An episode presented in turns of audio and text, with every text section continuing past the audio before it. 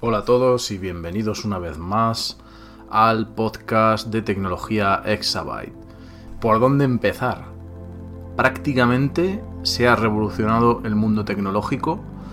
No voy a hablar sobre lo que todo el mundo está hablando, que es la salida de GPT-4, así como el vídeo promocional de Microsoft acerca del trabajo en la nueva, o sea, en la empresa donde se va a introducir todo esto, sino que vamos a intentar dar una perspectiva diferente y vamos a hablar sobre cómo la gente está empezando a utilizar esta tecnología.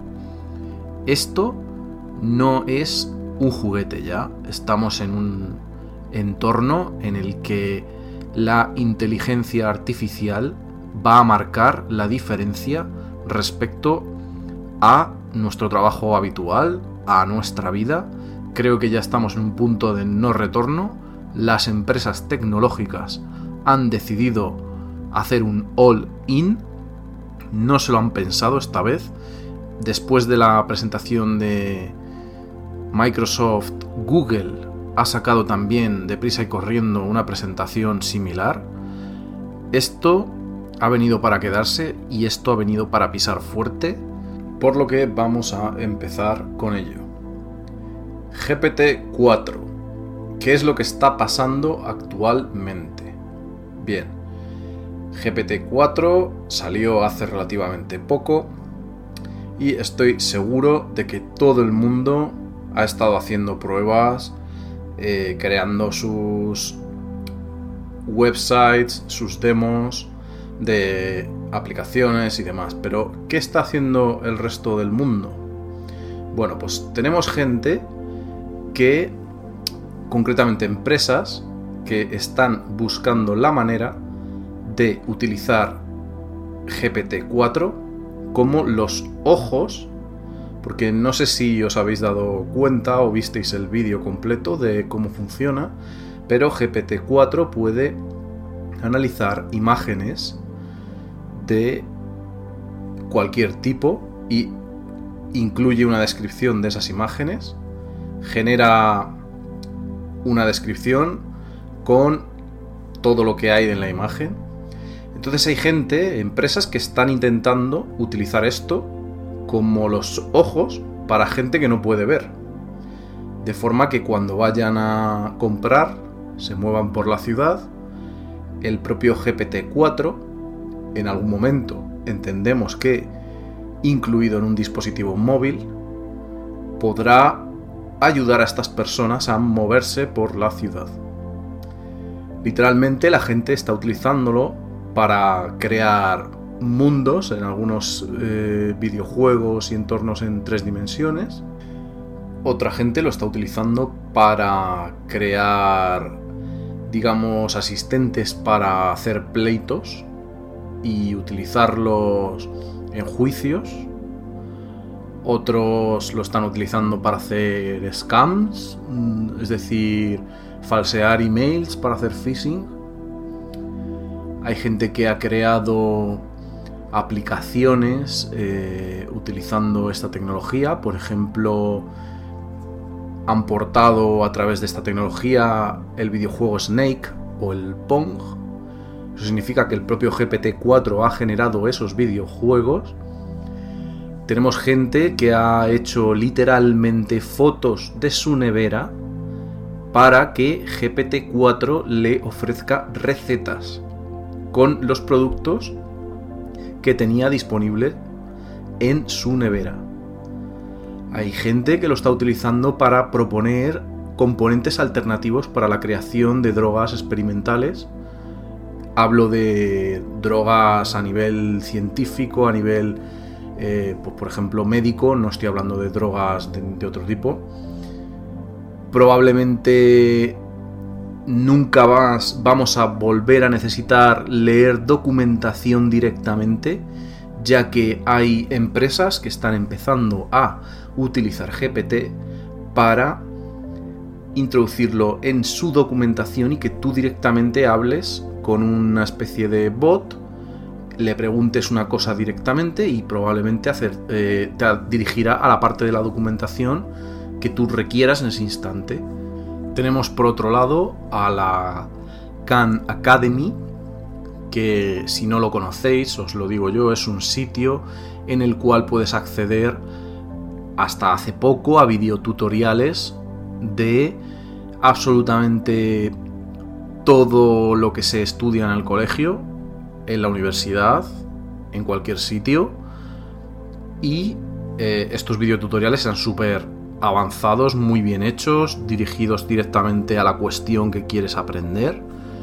Entonces ahora dice que también va a integrar estos protocolos GPT para eh, según dicen ellos, dar forma al futuro del aprendizaje. Hemos encontrado usos como clonar el frontend de un sitio web y básicamente esta serie de cambios son la locura que estamos viendo desde un punto de vista inicial. Eso significa que próximamente vamos a ver cosas muy, muy, muy locas. Por ejemplo, una empresa que han creado hace poco, un grupo de inversión que incluye OpenAI, Microsoft, Elon Musk, todos estos inversores enormes, han creado una empresa que se llama Humane, es un proyecto que se va a dedicar a crear un dispositivo, ¿vale? Un dispositivo portátil que nos va a utilizar, o sea, que nos va a dar acceso a una realidad aumentada, esta vez sí de verdad. ¿Por qué? ¿Por qué? Vais a preguntar. Porque GPT, la versión 4, tiene capacidad de interpretar la realidad. Eso significa que es capaz de ver eh, una, calle o cualquier sitio e interpretar lo que está viendo. Lo cual es perfecto para añadir funcionalidad visual o aumentada, como queráis llamarlo, directamente sobre el entorno que estamos visualizando. Ellos han propuesto mediante un láser, crear una especie de indicador que vas a apuntar a la pantalla, o sea, a la pared, a cualquier sitio. Por ejemplo, si llegas a un a una llave electrónica de estas que tienes que meter un código, tú no te acuerdas del código, el sistema automáticamente va a reconocer que tú estás en la cerradura de tu casa o de tu oficina, de lo que sea, y con el pequeño láser te va a proponer en caso de que tú quieras, el código de esa cerradura. Lo verás directamente eh, proyectado sobre la pared o sobre tu mano o sobre una superficie. ¿Qué significa esto? Que básicamente se van a generar dos tipos de realidad. Si recordáis, la gente que va con dispositivos móviles, ahora mismo es muy difícil quitarles esa tecnología. O sea, yo veo muy complicado que llegásemos al mundo a día, a día de hoy y dijésemos, desaparecen los móviles. Al día siguiente tendríamos un pequeño apocalipsis hasta que las cosas se pusieran bien. La gente es prácticamente dependiente de este dispositivo, de los móviles y demás. ¿Qué pasa si esa gente hemos creado una especie de subrealidad o realidad alternativa dentro del mundo móvil, por así decir, quien no tiene un móvil ahora mismo es mucho menos productivo. Yo creo que nadie se pregunta o duda sobre la posibilidad de tener un móvil, porque yo creo que lo tienen hasta los críos, desde muy pequeños, porque sabemos todos las ventajas que ofrecen estos dispositivos, y por tanto no se van a eliminar de un día para otro y la gente no es reacia directamente a utilizarlo. Los que han sido reacios, al final la ola general de la sociedad les ha llevado a utilizarlo. Bien, pues esta tecnología va a pasar exactamente lo mismo.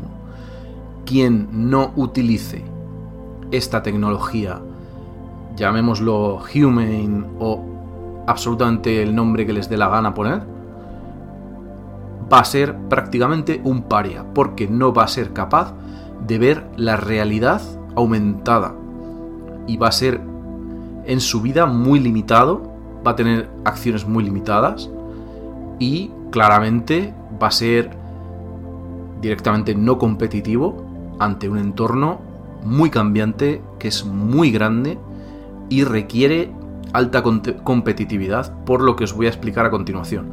Porque la inteligencia artificial no se queda solo en la parte visual, sino que entramos en un nuevo mundo gracias al vídeo que nos ha demostrado que nos ha mostrado Microsoft hace relativamente poco eh, o el vídeo que ha mostrado Google que básicamente la idea es llevar toda la tecnología de inteligencia artificial al trabajo según ellos eh, nos dicen.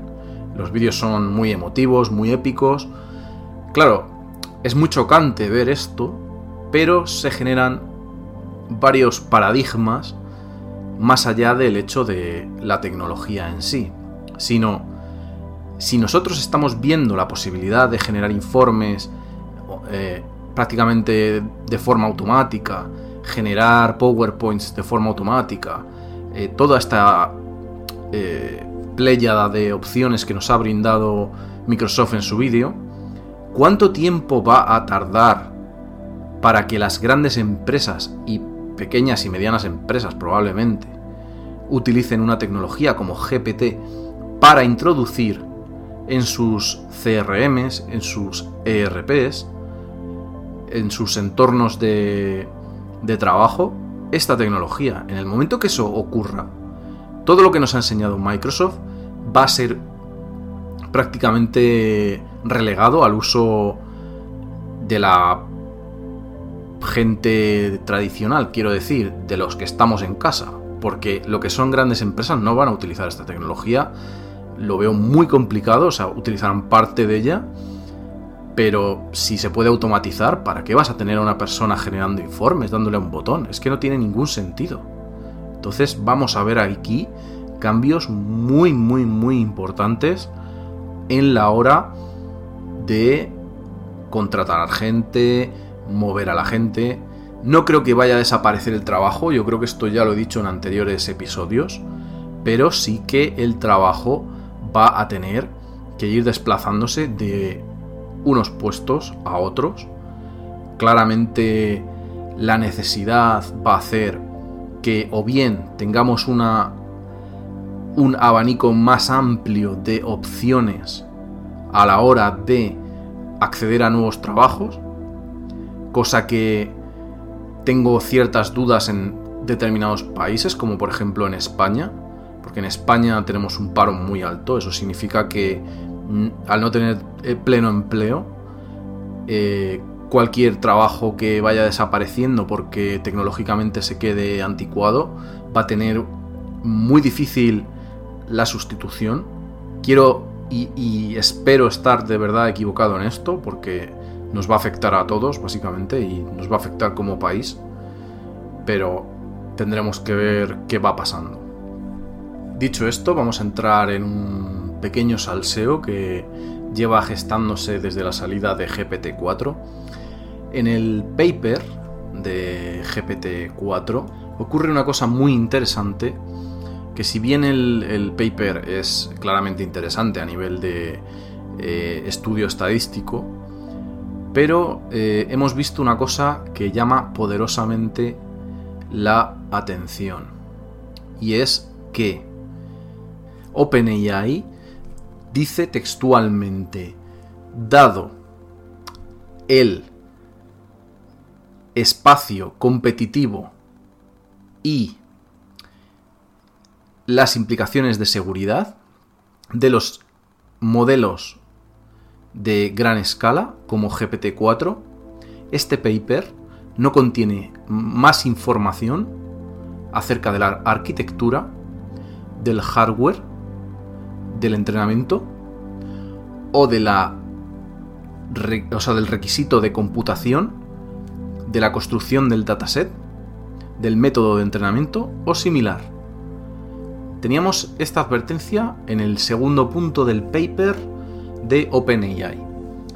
¿Esto qué nos está diciendo? Que, bueno, volvemos a lo que comentaba en episodios anteriores acerca del, por un lado, paternalismo de este tipo de empresas. Es decir, ellos se erigen constructores de la revolución tecnológica que viene siendo la inteligencia artificial, se erigen constructores del cambio y tienen la necesidad de decirnos cómo este tipo de modelos pueden ser peligrosos para todo el mundo. Pero sin embargo, yo lo que veo es que les da exactamente igual.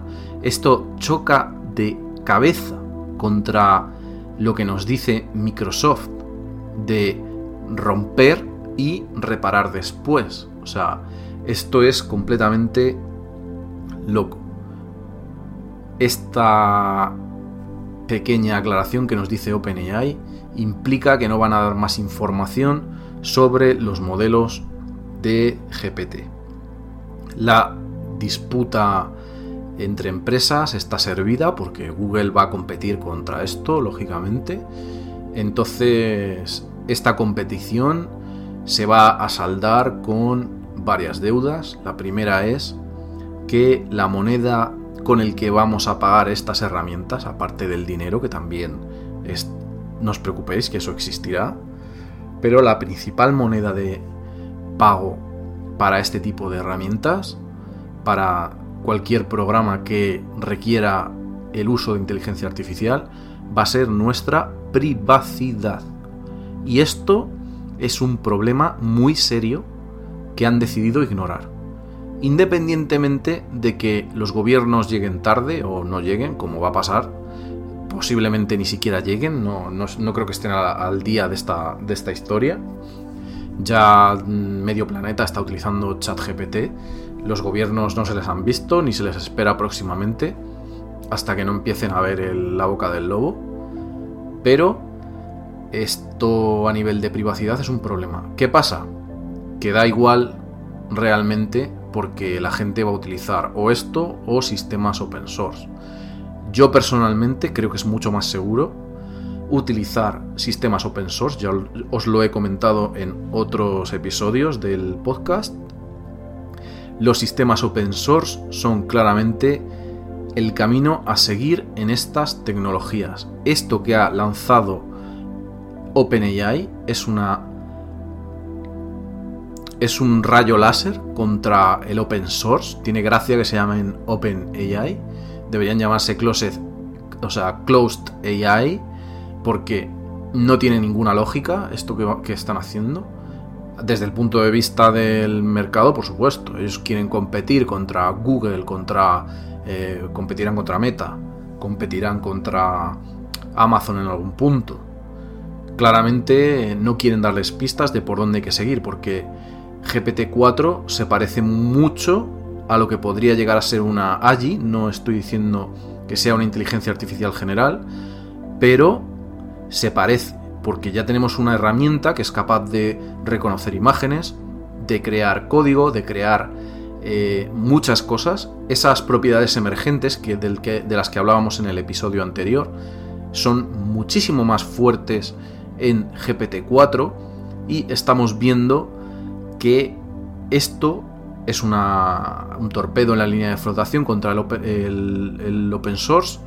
El, pero no os creáis que esto va a quedar así. La comunidad nunca y tradicionalmente se ha visto envuelta en, entre la espada y la, pared por este tipo de cosas. Al final, la comunidad siempre combate a muerte para sacar algo contra este tipo de empresas o para pelear, digamos, que estas tecnologías lleguen al open source.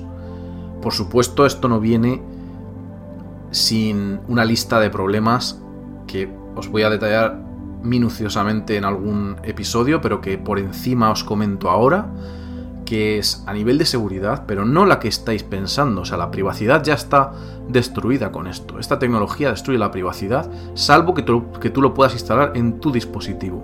Que tú lo puedas instalar en tu dispositivo y que esté bajo tu control. Es la única manera de garantizar la privacidad. Fuera de eso, la privacidad está destruida. O sea, ya no tiene sentido ni pensar en, eh, en VPNs o cualquier herramienta, porque esto es que destruye la privacidad, porque todos vuestros datos, en el momento que utilicéis esto, y lo vais a utilizar, porque si no lo utilizáis, vais a quedar atrás a nivel de competitividad, y por ello necesitamos eh, y vamos a tener que utilizarlo, eh, porque si no vamos a estar fuera de lo que es la ola, y cuando la ola llegue, amigos, amigas, va a venir con mucha fuerza y va a venir arrasando. Y hay que tenerlo en cuenta, hay que estar preparados para esto. ¿Qué pasa? Bueno, yo no lo veo tan negro porque a nivel open source está claramente moviéndose la comunidad muy rápido. Tenemos el proyecto de Open Assistant que os he comentado en algunos episodios sobre él por encima. Quiero en algún momento hacer un episodio dedicado también a este entorno que están preparando y además es muy interesante, pero antes de entrar en detalles sobre esto, que quiero comentaros ahora un poquito después, me gustaría volver a lo que os he dicho de, los problemas de seguridad que yo veo de estos modelos a nivel open source o a nivel de, empresas privadas. Obviamente ya sabemos lo que hay. La privacidad se elimina. Punto número uno. Punto número dos. Esta, esta tecnología tiene el potencial de hacer que una serie de empresas sean las únicas que tengan la capacidad de ofrecerte esta tecnología. Y vamos a tener que contratar esas empresas sí o sí para programar, para hacer determinadas operaciones en Internet. Esto es bastante crítico, ya veremos a ver cómo, cómo se va desarrollando. Yo tengo, insisto, la esperanza de que el software libre llegue a dispositivos de baja de bajo rendimiento, vamos a llamarlo así. Y por ello os voy a comentar otra cosa muy interesante que he visto últimamente, que es lo que ha pasado en la esfera del paper que sacó hace relativamente poco la compañía de Meta. Este paper que habla de un protocolo que se llama Llama, eh, Lama en inglés. Este protocolo, es decir, es como una especie de código que genera nuevos modelos. Eh, hacen una serie de operaciones que no quiero entrar en detalle, básicamente. Tampoco he leído el paper concretamente esta parte, porque la parte ultra tecnológica eh, no quiero entrar en detalle hasta que haya una cosa más o menos estandarizada. Pero bueno, la idea es que han conseguido reducir un modelo de GPT como GPT-3, que si recordáis aproximadamente tiene unos 175 mil millones de parámetros. Ya sabéis que los parámetros son palabras que, digamos, el modelo ha ido aprendiendo, ha ido entendiendo.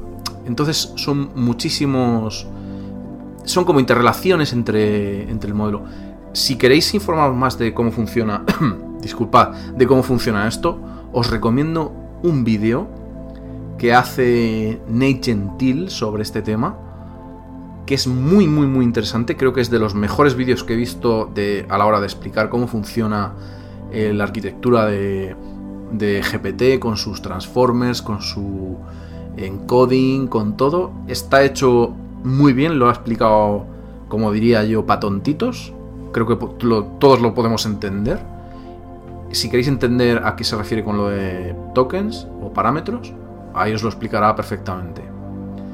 Respecto a esto que os estaba diciendo, el modelo de GPT-3, ya sabemos que son 175 mil millones de parámetros. El modelo de GPT-4 no sabemos cómo funciona exactamente. Puedo haceros algún tipo de, teoría, hipótesis, por así decir, eh, yo apuntaría que tiene muchos más miles de millones de parámetros. pero es posible que hayan sido capaces de optimizarlo de alguna manera. No sabemos exactamente en qué hardware está corriendo, ya os lo he dicho, OpenAI no ha querido decirlo ni lo va a decir para evitar la competición, o sea, es decir, la competencia sobre esto. Entonces, ¿qué ha ocurrido? Bien, pues que Meta ha sacado, eh, ya sabéis, Llama, este nuevo sistema que han conseguido aproximadamente con la mitad de parámetros, es decir, aproximadamente unos 65 mil millones de parámetros, que tenga la misma capacidad de funcionamiento que GPT-3. Esto, señores, es muy importante a la hora de empezar a, atomizar estos sistemas y llevarlos a dispositivos de consumo tradicional, como puede ser cualquier ordenador con una gráfica, incluso, fijaos lo que os digo, hace relativamente poco Qualcomm, que es una empresa que se dedica a hacer microprocesadores para móviles, ha conseguido ejecutar en uno de ellos Stable Diffusion. Stable Diffusion yo diría que tiene aproximadamente en el equivalente en el mundo de la inteligencia artificial, diría que está alrededor de unos 2.000 millones de parámetros. Para que podamos llegar a entendernos. No sé exactamente cuántos habrá, pero por ahí andará. Stable Diffusion, los modelos, eh, el 1.5 y demás. Entonces, hemos visto que se ha producido una bajada considerable del número de parámetros. Eso implica una mejora en el rendimiento. Bien, ¿qué ha pasado hace relativamente poco? Pues que han sacado un estudio, hace relativamente poco, un paper, de un nuevo sistema de trabajo que se llama Alpaca, que han conseguido utilizando eh, un método de entrenamiento que se llama LoRa, que si, si habéis utilizado Stable Diffusion lo conoceréis, es como eh, lo que se utiliza para las hiperredes y todo esto, ¿vale? Han conseguido utilizando este método entrenar a una versión minúscula del modelo de llama que se filtró, bueno, no quiero entrar en detalles, pero básicamente el modelo este se filtró al público, entonces a través de, del emule y de, de torrent y demás, eh, han conseguido entrenar una parte que empieza a partir de 7.000 millones de parámetros con este, con este sistema de entrenamiento llamado LoRa. Este modelo que han entrenado con esos parámetros se supone que le han dado información mucho más, mucho más eficiente, mucho eh, generada por humanos o generada incluso por, por otro tipo de chats como chat ChatGPT 3 o posiblemente GPT 4, ¿vale? Este modelo de entrenamiento que han hecho funciona solo con 7.000 millones de parámetros. Fijaos lo que os he dicho, o sea, la reducción que ha habido es brutal.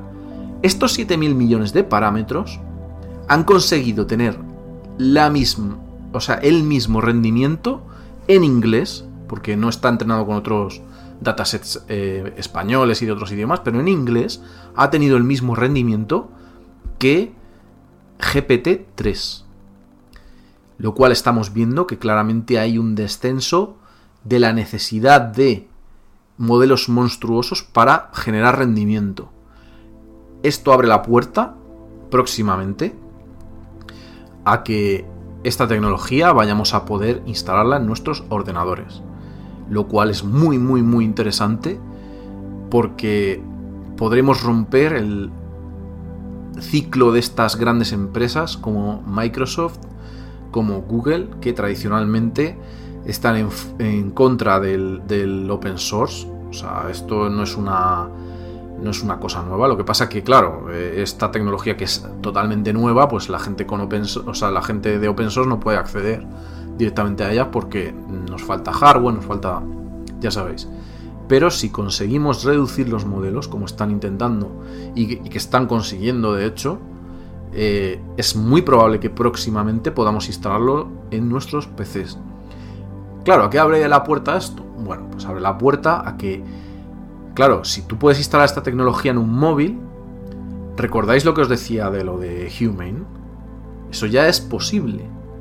Porque si tú tienes esta tecnología capaz de leer imágenes con un modelo, yo te digo ahora de 7.000 de 7 millones de parámetros, pero si bajamos más o hay mejoras en respecto a eso, si conseguimos hacer un modelo que, realmente lea, eh, que funcione en un móvil y sea capaz de leer en tiempo real, quizá esto ya es muy avanzado para, para lo que tenemos ahora, pero bueno, no es descabellado que se llegue a conseguir, que pueda leer en tiempo real todas estas aplicaciones que parecen ciencia ficción, de ir viendo una realidad alternativa, una, una especie de meta-realidad, convertirnos en una especie de meta-humanos, porque vamos a ver una realidad aumentada, esto empieza a ser posible.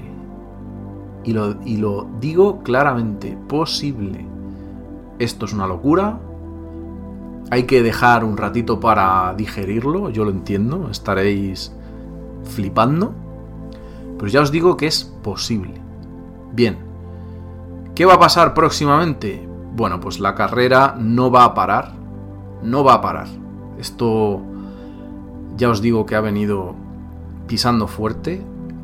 Las intenciones de las empresas claramente se ha visto que hay una guerra entre grandes empresas para integrar esta tecnología en todas las aplicaciones posibles. O sea, esto, pensarlo que, que vais a tenerlo metido en todo lo, que sea posiblemente humano meterlo. O sea, esta tecnología va a cambiar nuestra manera de realizar el interfacing con el ordenador. O sea, probablemente va a cambiar la forma en la que hablemos con, con nuestro ordenador. Ya no utilizaremos un teclado, no utilizaremos directamente a lo mejor el móvil, tendremos la opción de hablar con él directamente. Y no solo eso, es que nos va a entender. Es que nos va a entender. Imaginaos esto en todas las facetas de nuestra vida. Es que va a ser un cambio brutal. Espero, de verdad espero, esto es una cosa que yo digo constantemente, quiero pensar que este cambio va a llegar a una velocidad relativamente razonable para que nos dé tiempo a adaptarnos. Porque si llega muy rápido, la gente va a flipar. Os lo digo tal cual, va a flipar. No va a poder adaptarse y esto va a afectar literalmente a muchísima gente. De hecho, yo estoy planteándome pasarme a otro tipo de trabajo en un futuro en caso de que esto no funcione. Hay que empezar a pensar en adaptarse, señores. Adaptarse. Adaptación es el germen de nuestro trabajo. Yo como desarrollador siempre lo he tenido al día. Esto es inevitable. Es inevitable. Fuera de esto, vamos a ver qué va pasando. No quiero ser tampoco extremadamente negativo. Me gustaría que la mayoría de los que estéis escuchando este podcast os quedéis con la parte positiva principalmente de lo que esta tecnología va a traernos que bicheéis, que probéis. Hay que probar, señores, esto. No os quedéis solo en la superficie. Entrad a leer e informaos de cómo funciona, cómo hace este proceso del encoding. Veros el vídeo de Nate Gentil. En serio, os va a aclarar muchísimo sobre cómo funciona esto. Si queréis bichear más, os recomiendo entrar en los papers. Los papers dan muchísima información de cómo está el state of the art. Yo intentaré deciros más o menos lo que yo vaya viendo. Probablemente me deje cosas porque es que la velocidad a la que esto se actualiza es impresionante. Yo no he visto eh, una actualización tecnológica tan rápido como esta. O sea, es, que no estamos hablando de que sale un móvil, que de un día de un día para otro sale, pero bueno, la gente no puede comprarlo. No, es que esto lo puede utilizar todo el mundo. O sea, porque esto claramente la batalla va a ser en traerlo lo más barato posible, lo más rápido posible cuando digo rápido me refiero a, capacidad de, funcionamiento, es decir, que el sistema sea capaz de traer información y de reconocer, de darte una respuesta súper rápida, ¿sabes? Porque esto hay que llevarlo al tiempo real, esto quieren llevarlo al tiempo real. ¿Qué pasa? Que a nivel de seguridad, vuelvo otra vez a lo que estábamos comentando antes, va a generar muchos problemas, muchos problemas, no solamente a nivel de bueno, voy a centrarme únicamente en uno de ellos. Y yo creo que es a nivel militar. Esto a nivel militar, las capacidades que tiene son una auténtica locura. Locura. Señores, una locura. ¿Os acordáis del vídeo? Y si no lo buscáis, eh, no, no recuerdo el nombre exactamente, pero lo vais a buscar muy fácil. Un vídeo que había que hacía como una especie de, de, ejemplo, por así decir, era una especie de vídeo que no tenía ninguna implicación más allá de proponer una típica teoría al estilo Black Mirror, en el que salían como una empresa que desarrollaba unos drones que tenían inteligencia artificial y que iban y eran capaces de atacar a una persona concreta, un objetivo concreto. Bueno, pues siento la necesidad de deciros que esto con esta tecnología ya es posible. Una tecnología que es capaz de leer las imágenes directamente, entenderlas, abre la puerta a que esto sea posible. Y estamos hablando de que ahora mismo el único problema que hay es de rendimiento. En el momento que el rendimiento de un sistema de estos sea capaz de, hacerse portable, es decir, en un móvil o en un dispositivo incluso más pequeño, una Raspberry o lo que, lo que queráis, a, través de hardware, que sea un chip que tengas que instalar, da igual. Da igual, esto no sé cómo evolucionará, pero esto es posible ya. Entonces abre una posibilidad de hacia un camino de un mundo que es que estamos hablando de que atacar, por ejemplo, como lo que estamos viendo en Ucrania, eh, que está el frente bloqueado, se podría desbloquear con una ondanada de 3.000 drones autónomos de este estilo. Porque irían directamente a por el objetivo que está eh, en su trinchera, donde sea. El dron identificaría que hay un humano, iría directo. O sea, no habría límite a, a lo que puede hacer. Un ataque con esta capacidad monstruosa es que abriría una brecha en un frente, por ejemplo. Literalmente.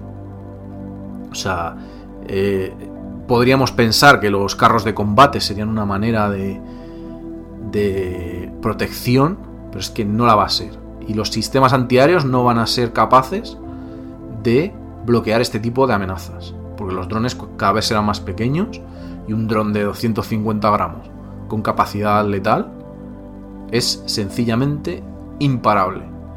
Y esto es una cosa que vamos a ver, estoy seguro próximamente, por desgracia para todos nosotros.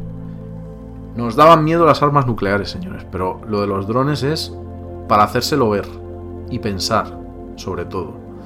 Sobre todo para el que es enemigo de alguien que los vaya a utilizar. Eso sí que da miedo. Así que con esto creo que ya voy a cerrar este podcast de hoy. Espero que os haya gustado. Lo que vienen son tiempos completamente locos. Nos vamos a ver eh, abocados a cambios que ni nos, ni nos imaginamos. O sea, yo podría estar aquí hablando de posibilidades, de cosas locas, pero es que ni, ni nos imaginamos lo que va a llegar. Así que no quiero seguir mucho más. Hablaremos en próximos episodios. Vamos a ver cómo va evolucionando. Yo creo que la tecnología va a seguir avanzando, se va a seguir reduciendo el tamaño. Aquí estaré para contároslo, así que nos vemos en el próximo